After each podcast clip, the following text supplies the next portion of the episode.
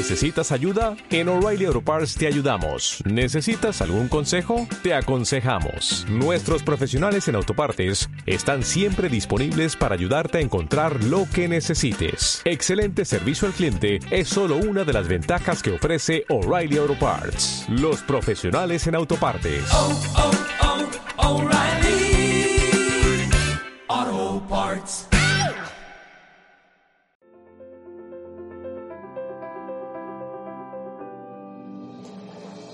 Hola a todas y a todos, soy David Hart y hoy voy a ser vuestro presentador en este capítulo donde hablo con Gloria Gubianas, cofundadora de la marca de moda Hemper. El podcast está lleno de temas interesantes. Hablamos sobre los retos que tienen en Hemper para conseguir que su empresa sea sostenible, los principales beneficios que tiene utilizar el cáñamo en su producción, los problemas más grandes a los que se enfrenta la industria de la moda o cómo podemos adoptar hábitos de consumo más responsables como consumidores, entre otros muchos temas. Os dejo la conversación que tuve con Gloria, espero que os guste. Gloria, gracias por aceptar la invitación a nuestro podcast Revolución Sostenible. Gracias a vosotros. Tengo que reconocerte, Gloria, que conocí Hemper hace muy poquito y fue gracias a la recomendación de, un amigo. Además, quiero daros la, enhorabuena porque cuando entré en la web me sorprendió mucho lo bien que tenéis explicados todos vuestros valores y, filosofía. O sea, fue como muy fácil, ¿no? Entender todo lo que hacéis, cómo lo hacéis y por qué lo hacéis pero no, no me quiero adelantar tanto, ¿no? Y, me gustaría que lo explicaras tú con tus palabras a los oyentes, ¿no? El cómo y por qué empezó Hemper. Vale. Eh, nada, Hemper es, eh, bueno, nosotros vamos a decir que somos una historia de impacto, ¿no? Algo, o sea, más allá de, o sea, se nos puede encajar dentro de una empresa de moda sostenible, una empresa social, o sea, se nos puede como encasillar como dentro de estos conceptos, pero creemos que va un poco más allá. Eh, nosotros nacemos a raíz de un viaje de voluntariado que hacemos a Nepal, en el que, pues bueno, que pues descubrimos que en Nepal hay otra realidad. Nepal es un país que pertenece al globo sur y donde hay un, un alto porcentaje de la población que vive por debajo del umbral de la pobreza. Entonces, pues, como que queríamos seguir contribuyendo de alguna manera y que fuera a largo plazo, ¿no? Entonces encontramos, encontramos en Nepal, eh, la que la fibra textil tradicional era el cáñamo, que resulta ser una de las fibras más ecológicas que hay en el, pues bueno, que existen ahora mismo en el mundo textil y además que las, las personas, las comunidades que sabían confeccionar estas fibras, pues eran las que siempre habían estado como más, más, más marginadas, más aisladas, etcétera. Entonces, pues bueno, a raíz de eso, pues nació como un poco el concepto, la idea de Hemper de hacer pues productos complementos con cáñamo artesanal, combinando un poco lo que es la tradición de allá y respetando la tradición y poniéndola en valor, a la vez que aquí lo combinamos con, con las tendencias que hay en el mercado para hacer eh, productos que son justos y sobre todo competitivos aquí en el mercado, ¿no? Que no se queden en un souvenir o en algo así muy, pues una artesanía tal que, que te compras en un momento determinado y ya está, sino algo que de verdad compita con, compita dentro de la industria. Has hablado del cáñamo, ¿no? Y, en la web también lo remarcáis bastante que lo utilizáis para, para hacer vuestros productos. ¿Qué, ¿Qué, beneficios tiene para el planeta utilizar un, un material como este? Pues eh, bueno, nosotros creemos que, que cuando, o sea, nuestro modelo básicamente de negocio está basado en, en tres pilares, ¿no? Que es la sostenibilidad medioambiental, social y económica. Entonces, eh, para empezar con esta sostenibilidad medioambiental, pues lo primero que tenemos que plantearnos, sobre todo cuando es el caso de, de un producto de moda, es qué materiales estamos utilizando y por qué, ¿no? Y, y, qué materiales son los menos dañinos para, para el planeta. Entonces, nosotros, pues no teníamos ni idea, pero eso, el cáñamo, resulta que es una de las plantas más eficientes que existen y, en consecuencia, pues eh, la fibra, pues es una de las más respetuosas al medio ambiente. Entonces, pues por ejemplo, es una planta que necesita 10 veces menos agua que el algodón. Que el algodón es la alternativa natural que encontramos al cáñamo en el mercado, pero resulta que consume una, una cantidad de agua y uno de los problemas que va a tener la humanidad eh, dentro de, de, los próximos años va a ser la falta de agua, ¿no? Luego, por ejemplo, tampoco no, no necesita herbicidas ni pesticidas. Que, pues eh, las alternativas también naturales pues necesitan muchísimos químicos y ya las sintéticas ni te cuento, ¿no?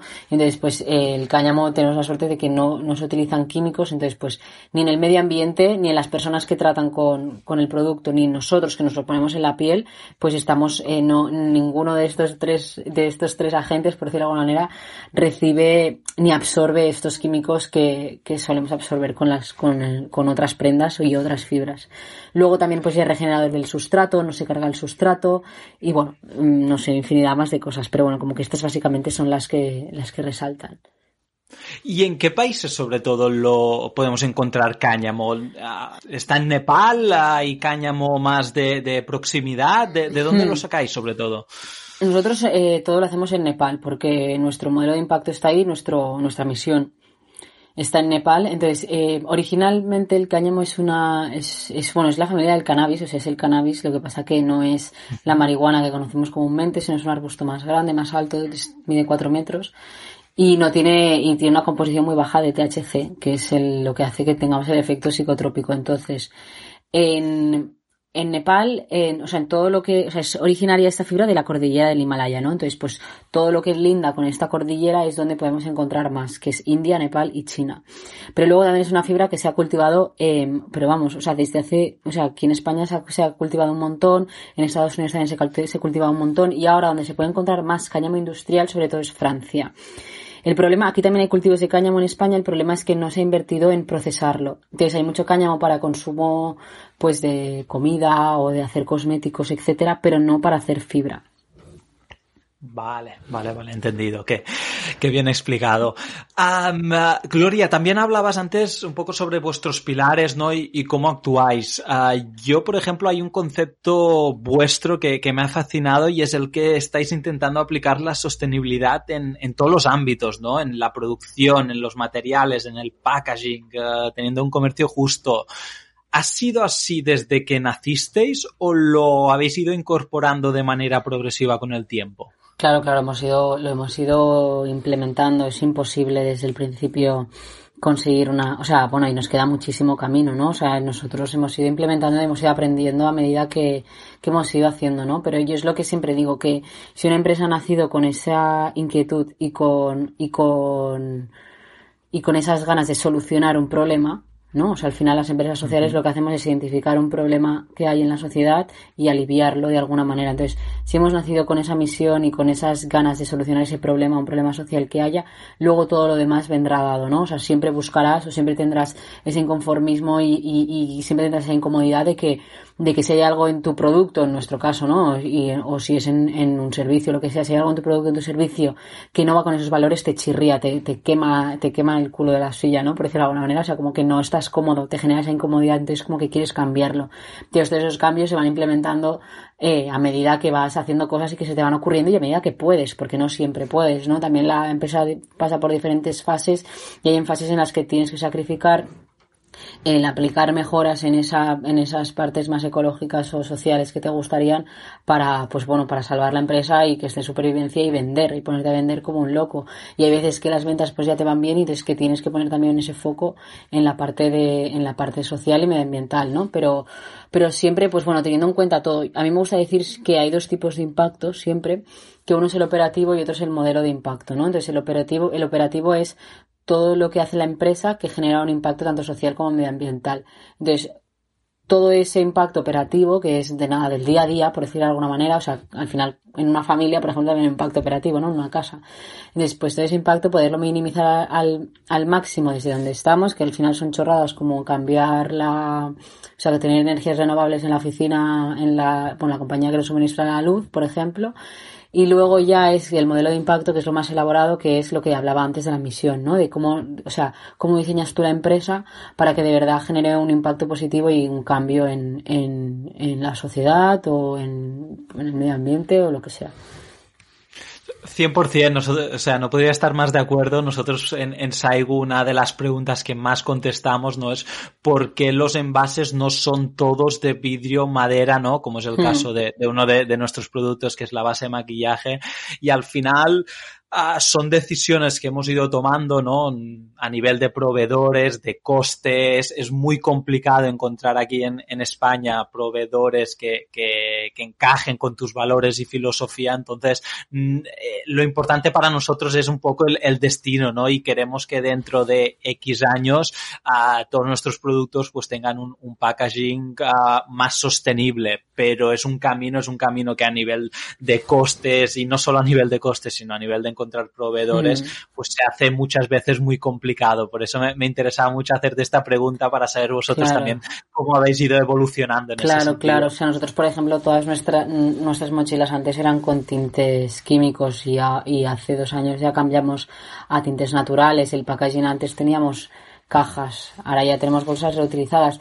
O sea, es un poco es un camino. Y además, y eso nosotros también, pues antes nuestros, nuestros tejidos se mezclaban con algodón, ahora cada vez intentamos apostar más por el cáñamo, pero claro, también es, muchas veces tenemos que, o sea, ahora estamos volviendo un poco de atrás a volver otra vez a mezclas de tejidos porque el cliente tampoco sabe valorar lo que es el cáñamo puro, entonces igual tenemos que hacer también un esfuerzo de comunicación para explicarle al cliente por qué este producto es más caro, porque de verdad tiene, tiene unos componentes a nivel de sostenibilidad mucho más importantes y que, y que hay que pagar por ellos, ¿no? Porque al final es que, es, que marcan la diferencia y no solamente responsabilidad de la empresa, sino también del consumidor de escoger eso.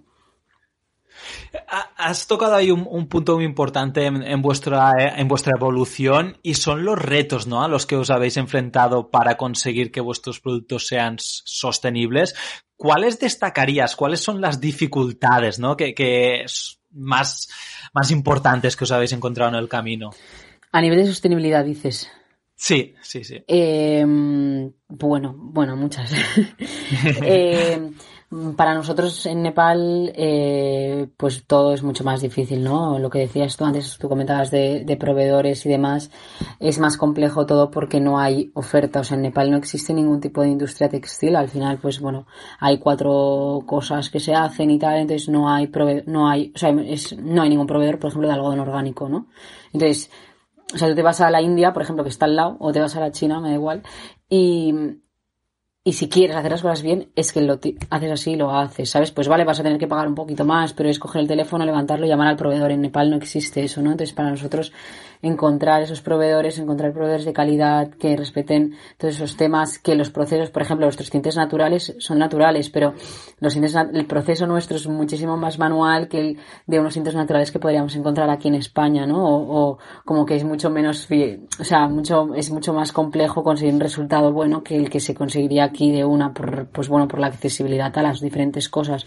Entonces, eh, eso nosotros pues trabajamos muchísimo en, desde los departamentos pues eso de, de producción, diseño, etcétera, para, para conseguir el resultado que esperamos pese a esas dificultades. Es que no, no todo es el coste y, y, ahí también otra vez de acuerdo porque es encontrar los proveedores, sí. es encontrar a la gente que te lo pueda facilitar y, y son horas, ¿eh? son horas de buscar, de mirar alternativas, de comparar y al final de, de encontrar lo que sea un buen encaje ¿no? para el momento en el que está la, sí, la empresa. Sí, sí, no y además y luego también es que tampoco, o sea, fuera de lo, fuera de lo básico o del normal, no hay nada ni que esté certificado, no hay nada, no, no existe nada, no existen más allá de algodón, o sea, algodón orgánico. O sea, el cáñamo no es, no hay una certificación de orgánico, no hay una certificación de fair trade en el cáñamo. Entonces es como, muy bien, o sea, que la gente te empieza a rebotar de que si no estás certificado en esto, no estás certificado en lo otro y tal, pero dices, jolín, pero si es que la industria tampoco existe, no hay herramientas en la industria para hacerlo así, si quieres optar por materiales diferentes o por cosas que son más innovadoras que lo que existe hoy en día, ¿no? Y lo que ya hace todo el mundo. Entonces es, jo, es, es, complejo porque no solamente tienes que estar levantando una empresa que a nivel económico y financiero es súper complicado luego vender, sino que encima desarrollar la industria eh, porque no, ha, ¿sabes? No, no hay cosas así. Entonces es como, jo, pues es que es el triple de trabajo que es muy que es muy ilusionante y bonito, pero pero al final dices, ostras, esto no sé si va a salir rentable o qué, o qué va a pasar. Y, y, ayuda mucho cuando creas la empresa con esa convicción, ¿no? De querer cambiar las cosas, porque si no la tienes realmente, después cuando te encuentras todos esos problemas, mm. hay muchas veces que, que, lo quieres enviar todo y, o sea, que no quieres seguir, ¿no? Pero cuando, cuando piensas, ¿no? Y, y, realmente ves que, que estás generando un impacto mucho más positivo en el mundo, te, te da esa energía, ¿no? Para, para seguir hacia, hacia, adelante. Sí, sí, sí, no, si no, es que si no es imposible, ¿eh? O sea, nosotros siempre decimos que Gemper, o sea, hemos llegado hasta donde hemos llegado porque tenemos, o sea, por, la conexión que tenemos con Nepal y porque para nosotros Nepal, o sea, lo que vivimos ahí, lo que sentimos, la magia que nos transmite, lo que hemos conseguido ahí es lo único que nos hace, o sea, lo, la energía que nos hace mantenernos vivos porque si yo hubiera creado una marca porque quiero crear una marca, o sea, ya lo hubiera dejado hace muchísimo tiempo, o sea, no hubiera aguantado cosas que he tenido que aguantar, pero vamos, ni de coña. Entonces, es, al final es como ese compromiso que hemos generado ahí con las comunidades, con la gente, con el país, con el lugar, cómo nos sentimos eh, cuando conseguimos algo que es, ¿sabes? ¿Qué es lo que es, que, que, es lo que estamos viendo, los resultados, ¿sabes? O sea, lo satisfactorio que es, porque es que si no, vamos, o sea, lo hubiéramos dejado hace mucho, mucho. Sí, sí, sí, sí. Y, y también me podrías poner algún ejemplo, ¿no? Porque to todo esto es súper bonito, ¿no? Y, me siento muy identificado, ¿no? Con lo que estás comentando, pero creo que a veces con ejemplos la, las cosas, el, el, oyente lo puede entender mejor, ¿no? ¿Me podrías poner algún ejemplo de alguna decisión que hayáis tomado en Gemper, en Gemper perdón, donde habéis priorizado la sostenibilidad a, a la facturación? Uf, eh, o sea, a ver, nosotros eso desde por ejemplo, nuestro, nuestros planes de compras o nuestros, sí, por decirlo de alguna manera, de producto, ¿no? Cuando vamos a comprar un producto a Nepal, pues no, o sea, no hacemos, no decimos este precio, este producto, no le decimos al proveedor o no nos planteamos este producto lo queremos vender a este precio. Por tanto, me tiene que costar esto, por tanto, espabilate para hacer esto. Y, y, y ya está, ¿no? Sino que nosotros hacemos el producto que queremos, con los materiales que queremos y a partir de ahí como que ponemos el precio, intentamos poner el precio. Entonces luego nosotros diseñamos y pensamos pues según lo que queremos, o sea, según pues digamos la estructura de colección que queramos tener, pues ya lo vemos, pero ya desde el principio como que esa parte de, de apretar a proveedores, apretar con materiales y tal, nosotros ya no lo hacemos, ¿sabes? Entonces ya pues el producto nos cuesta más caro de lo que de lo que nos saldría si lo plantearíamos de otra manera. Entonces, pues obviamente eso afecta al margen que sacamos, a la facturación, a absolutamente todo. Luego también ahora, o sea, ahora porque estamos en un momento que, que, estamos en una crisis muy grande y tenemos que hacer cosas que no queremos, pero nosotros nunca hemos hecho descuentos, nunca, nunca hemos hecho rebajas, nunca hemos apoyado las rebajas, nunca hemos apoyado el, el consumismo en masa. Ahora estamos haciendo descuentos porque si no nos vamos a morir, o sea, no puede no sobrevivir la empresa, pero por ejemplo, los descuentos es una política que nosotros nunca hemos seguido, no por nada, ¿eh? O sea, sí que hay momentos que, pues eso, que, que pues hemos hecho como cosas creativas que, que, que ofrezcan algún descuento o algún premio al, al consumidor, pero eso de eh, llega época de rebajas, vamos a rebajar todo porque eso tenemos que quitar de en medio y tal, pues bueno, pues eso, eh, eso nunca hasta ahora lo habíamos hecho. Ahora me gustaría hablar un poquito sobre la industria, ¿no? Eso, en general la industria de la moda, porque ahí hay muchas críticas a nivel de explotación laboral, a nivel de contaminación, de consumismo. ¿Cuál dirías tú, Gloria, que es la raíz de todos estos problemas, no? Porque hay muchos, pero a veces no sabemos si es causa o consecuencia. ¿Cuál crees que es el origen, no, de, del problema en esta industria? Para mí los modelos de negocio que se han creado ¿no? Porque me hacen, o sea, a mí siempre, o sea, eso, siempre que se, se critica el fast fashion y tal, pues se critica, no, es que están explotando a la gente, no, es que eh, están contaminando, no, es que tal. Entonces, luego siempre, o sea, es la mítica discusión que, que hay entre un grupo de amigos, ¿no? Un grupo de, de amigas que tienes a la típica persona, pues que, que defiende a la, a la moda rápida diciendo que es que generan un montón de puestos de empleo, es que no sé qué, es que es criticar a los empresarios, al final los empresarios hacen lo que, pues bueno, tal, no sé qué, es criticar. Entonces, es que no va tanto a si estamos dando empleo o no estamos dando empleo, o si está explotando a la gente o no está explotando a la gente, o, ¿sabes? Sino es más en que se han basado el modelo de negocio, una vez más, ¿no? O sea, en vez de basar el modelo de negocio en una generación de riqueza, eh, tanto social como económica, se, se, se basa en un modelo de negocio de solamente una generación de riqueza hacia unos accionistas y ya está sin tener en cuenta nada más. Y sobre todo con un modelo de rotación muy grande. Y, y o sea como hay una rotación constante. Entonces el tema el, el problema de la rotación constante es este no pues que se tiene que apretar mucho los proveedores los proveedores tienen que o sea las personas que trabajan y los proveedores tienen que estar trabajando eh, bajo una presión muy grande que sobre todo este es el el problema, luego las condiciones no voy a meter porque no he ido a ningún sitio de estos, pero la presión es, es, esa es real, es ahí. Entonces, claro, si cada dos semanas hacemos cambio de colección, eso supone trabajar bajo unos ritmos y bajo unos parámetros y bajo unos estándares de calidad que son muy bajos y lo, y lo que hace esto pues es que se perjudique tanto pues eh, a la sociedad, al sistema y sobre todo al medio ambiente, porque pues producir cada dos semanas algo nuevo pues es, es, es, es algo que es, que, que no es eh, duradero, ¿no? Entonces, eh, pues genera un montón de residuos por un lado y por otro lado, pues un montón de, de contaminación en el, en el proceso de realizarse. Y luego, pues la parte de, sobre todo de los residuos, ¿no? Que esto lo que nos, lo que nos hace es generar una cantidad de residuos y de cosas de usar y tirar, que lo que hace por un lado es, pues, mm, los residuos generan un montón de tóxicos eh, también que van a la atmósfera y un montón de contaminación. Y luego, por otro lado, también eh, que hemos perdido el alma de, de, de, los productos que nos ponemos. Hemos, hemos perdido, pues yo qué sé, yo me acuerdo que de pequeña pues tenía una sudadera que me encantaba, ¿sabes? O tenía eh, unos zapatos que es que no me los quitaba y me los ponía siempre. Entonces ahora es como que tenemos los armarios llenos de cosas que no les damos ningún tipo de valor, que igual hay, o sea, que, que no hay, detrás del diseño de eso que se ha hecho no hay ningún concepto, no, no te transmite ningún tipo de emoción hay nada, ¿no? O sea, yo siempre defiendo que la moda en algún momento siempre fue, o sea, fue cultura y ha sido cultura, igual que el arte, igual que la música. Entonces, ¿por qué no disfrutamos la moda, eh, o sea, nos, eh, de esa manera, igual que lo hacemos con la música? Entonces, eso creo que es un daño que se ha hecho a la sociedad y que, que se tiene que recuperar. Entonces, si valoráramos de esa manera la, la, moda, pues estaríamos dispuestos a pagar más y estaríamos dispuestos a, también a pagar más por, pues bueno, por temas, eh, por prendas de calidad, por tejidos que sean diferentes, tejidos eh, sostenibles, tejidos que no sean solamente lo que, lo que siempre vemos y bueno, y diseños más elaborados, etcétera.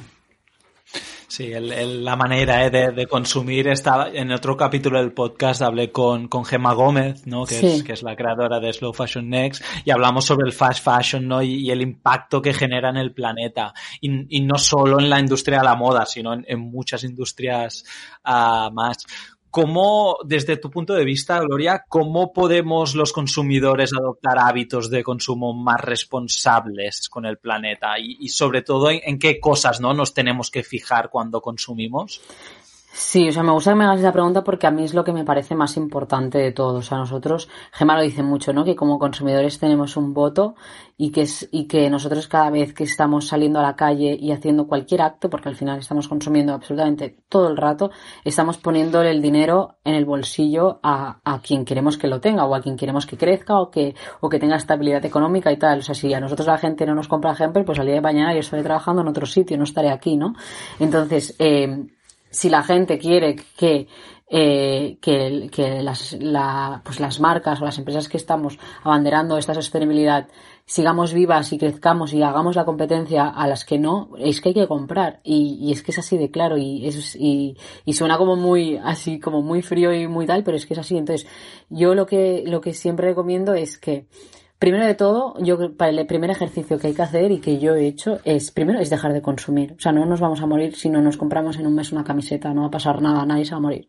Primero, dejar de consumir en el sentido de, vamos a hacer una limpieza, vamos a ver qué es lo que, qué es lo que tengo, qué es lo que necesito y qué es lo que de verdad me pongo eh, en todos los aspectos. Y luego, eh, sobre todo que en cada uno de nuestros actos pues tengamos conciencia desde que salimos de casa y nos vamos a trabajar qué estamos haciendo estás yendo en bici estás yendo en coche estás yendo en metro cómo te estás moviendo porque eso también afecta. Luego cuando te estás tomando un café dónde te estás tomando un café te estás tomando el café en una, en una empresa enorme que no sabes ni de dónde trae el café, ni cómo es, ni qué lleva, ni, ni, ni cuánto le han pagado a la persona que ha recogido el café, o te estás tomando un café en, en un sitio en el que ves que hay una certificación Fair Trade, ves que es un café orgánico, te explican una trazabilidad, etcétera.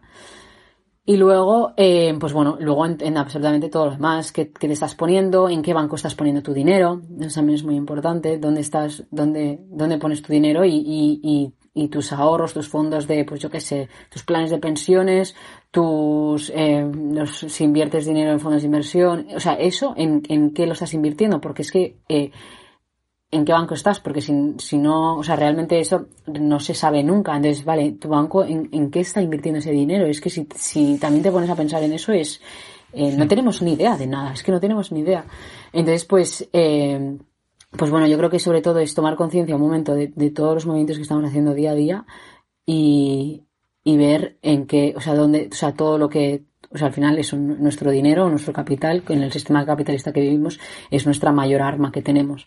Entonces, ese capital hacia dónde está yendo mucho más, yo creo, que, que el voto que hacemos cada cuatro años en la urna eh, es nuestro, nuestro capital. Total, o sea, se resumen en que es un voto, ¿no? En que estamos votando constantemente en nuestro día a día a, a quién queremos que siga Sí. uh, operativo, ¿no? Ya sea un banco, ya sea un café o ya sea la, la ropa. Y eh, Gemma precisamente me, me dijo la, esa frase ¿no? en el podcast y, y es que como la tengo enmarcada, ¿no? Y, y Sí. es verdad que, que hay que ir recordándola porque es muy cierta. Ahora sí, ya entramos, ah, Gloria, en la parte final del podcast. Me gustaría saber a, nivel de, vosotros como empresa, en qué os queréis centrar ¿no? en, los próximos años para seguir avanzando en, este camino de, de la sostenibilidad. Vale, pues nosotros, eh, básicamente, eh, nuestro eje principal, como ya comentaba antes, es el, es el cáñamo, ¿no? O sea, nosotros hemos descubierto el cáñamo, hemos visto que es una, que es una fibra fascinante a nivel ecológico y luego que a nivel social en Nepal, pues a las comunidades, es lo que decía antes, ¿no? Que han estado más aisladas, son las comunidades que, que han tenido menos oportunidades siempre, pues son las que saben de cáñamo y, y, y creemos que podemos hacer una industria justa, sostenible y competitiva alrededor del cáñamo en Nepal junto con estas comunidades, ¿no? Crecer conjuntamente con ellos porque eh, o sea, realmente en Nepal no existe, no existe una, no existe industria textil, no hay, ese es uno de los problemas, o sea, no hay industria, pues es uno de los problemas por los que no se acaba de, es un país que no se desarrolla y, y pues eso, y textil tampoco hay. Entonces, ¿qué pasa? Que ellos saben, saben más de cáñamo que, que, un, que un país como en España, ¿sabes? Hay, hay, hay más know-how. Entonces, nosotros lo que vemos es que cada vez más haber más demanda en fibras como el cáñamo, etcétera. Entonces, lo que queremos hacer es, junto a ellos, pues crear una industria que sea justa y que lidere alrededor, y que se, y que lidere un poco el mercado, o que, bueno, que pueda atender a la demanda internacional alrededor del cáñamo, ¿no? Porque nosotros cuando llegamos ahí nos encontramos unas historias muy, o sea, bueno, unas mochilas que es que las cogías y se te rompían en la mano, o sea, vamos, no hacía falta ni, ni que le pusieras un libro dentro que ya se te rompían. Entonces, pues nosotros lo que hacemos es profesionalizar todo eso para que si Hemper, tanto si Hemper sigue como si no sigue, pues que esa gente siga en pie y cuando venga cualquier otro cliente de, de, de otro lado y quiera hacer algo similar, pues que ellos sepan cómo hacerlo y poder, y, y poder pues servirles, ¿no? Y que el cliente se canse a los dos días y diga, venga, mira, ahí os quedáis porque los- o sea, no, no sois capaces de hacerlo. Y entonces nosotros pues sobre todo es abanderar el, abanderar el cáñamo de esta manera, o sea, a nivel ecológico y sobre todo a nivel social, el cáñamo artesanal y, y, y poder repensar la industria de la moda, pues a en nuestro caso a partir de esto, pero llegando hacia mucho, hacia mucha más gente y de muchas más maneras, ¿no? O sea, nosotros también en la comunicación y todo, pues somos bastante activistas, tratamos de unir estos valores y hacerlo sobre todo atractivo, ¿no? Porque muchas veces nos encontramos que que este discurso va, va de la mano de, o sea, o lo, lo tenemos, lo asociamos con estereotipos súper, hi- por ejemplo, súper hippies, o súper, por otro lado, súper aburridos, ¿no? O súper eh, asociados como a instituciones, a esto de medio de ciencias medioambientales, que es, sabes, como muy así, entonces es como llevarlo de una manera más atractiva hacia, hacia la gente, o sea, hacia todo el mundo, hacia el público y, y, y pues eso, hacer, ser activistas pero de, de otra manera, ¿no? O sea, como de una, o sea, bajo la, bajo la, el paraguas de una marca. Que, o sea, eso, que creemos que hay muchas maneras de, de hacer activismo y, y, y cuantas más mejor y cuantas más nos unamos, pues, pues yo creo que será, que la cosa irá más rápida, el cambio irá más rápido, ¿no? Y seguro, seguro que, vais a ir avanzando en esa visión que tenéis y en los próximos años seguro que, que veremos muchos avances por, por vuestra parte. Ahora sí, ya en lo último, lo último de lo último, me gustaría que desde tu punto de vista, desde tu perspectiva, nos dijeses cuál es tu mayor aprendizaje, ¿no? Desde que fundaste Hemper, porque no, no solo montar una empresa, sino es un montar una empresa con los valores que tiene Hemper, ¿no? Y entonces creo que ahí el, el aprendizaje es, es más interesante. No sé, o sea, no, yo creo que no existe como un mayor aprendizaje, sino es el, el, contexto del aprendizaje que te da, pues, hacer una empresa, ¿no? Y hacer una empresa con estos valores. Yo creo que que el mayor aprendizaje es que, que, con mucho esfuerzo las cosas salen y salen bien y van saliendo. Y que, o sea, eso, que todo sale y, y sobre todo que además que si, yo creo que si, si tienes, si encuentras esa pasión tuya, ese componente social, esa, esa cosa, eso que quieres cambiar, que de verdad, que es de verdad, o sea, creo que no hay nada más satisfactorio que, que hacerlo realidad, ¿no? Y, y, y creo que es la, la, la única, o sea, la única manera de que pueda ser, porque al final en el mundo en el que vivimos tenemos tantas cosas, o sea, y, y, nosotros tenemos tantas oportunidades que si, que si empiezas a mirar alrededor, empiezas a mirar a tus amigos, a tus no sé qué, lo que están haciendo, lo que están cobrando y tal, y tienes que empezar a mirar eso mal. Entonces, eh, si de verdad, pues eso, encuentras esa, eso que te, eso, eso que te gusta, con mucho esfuerzo, al final solo todo sale bien y todo va saliendo. Lo que pasa que más despacito de lo que, de lo que queremos siempre, pero, pero sale. Hay que tener mucha paciencia. Sí, sí, sí. Y además um, que, quiero hacer también un apunte ahí y es que mucha gente que se compara, ¿no? O, ay, es que mi amigo está cobrando mucho más, o oye, es que mi amigo está trabajando aquí. O sea, tú no quieres lo mismo que tu amigo, ¿no? Entonces tenemos unas preferencias, tenemos unos gustos muy diferentes, cada humano, ¿no? Y, y compararnos con personas que, que tienen objetivos totalmente diferentes, creo que no son comparaciones equitativas, ¿no? Entonces es muy importante centrarse en el camino de uno, hacer uh, lo que uno cree que, que está bien y seguir, seguir tu camino ¿no? Y, y dejar de, de, compararnos constantemente con, con todo porque sí, nos hace sí, mucho más mal que bien. Y con, incluso con otras empresas, con otro tal, al final. O sea, exacto, con las empresas exacto. que dices, jolín, qué, van, qué bien les va esto. Mira, mira cuando, mira cuando empezaron, porque claro, es que es lo de siempre, ¿no? Exacto. Ostras, pues si llevan dos años más que tú, pues es que son dos años, que es, que es mucho tiempo, dos años al final, ¿no? Entonces, pues... Sí, sí, o están invirtiendo pues cuatro veces más en marketing que tú, ¿no? Hay, hay como mucha letra pequeña ahí que, que, que no se tiene en cuenta, ¿no? Entonces, por eso, o sea, hay que seguir el, el camino que uno cree y, y, no, y dejar de compararse.